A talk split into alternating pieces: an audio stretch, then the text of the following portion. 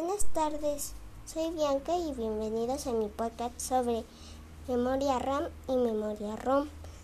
La memoria RAM es la principal de un dispositivo donde se guardan de forma temporal los datos que se están utilizando en ese momento.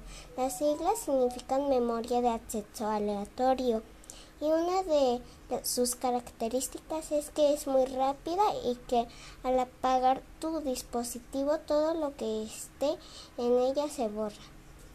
Por su parte, la memoria ROM es la memoria, donde se pueden guardar datos de los programas y demás archivos de manera permanente, lo que permite que aunque apaguemos el dispositivo, no se pierden estos datos. Sus siglas significan memoria de solo lectura. Muchas gracias por su atención.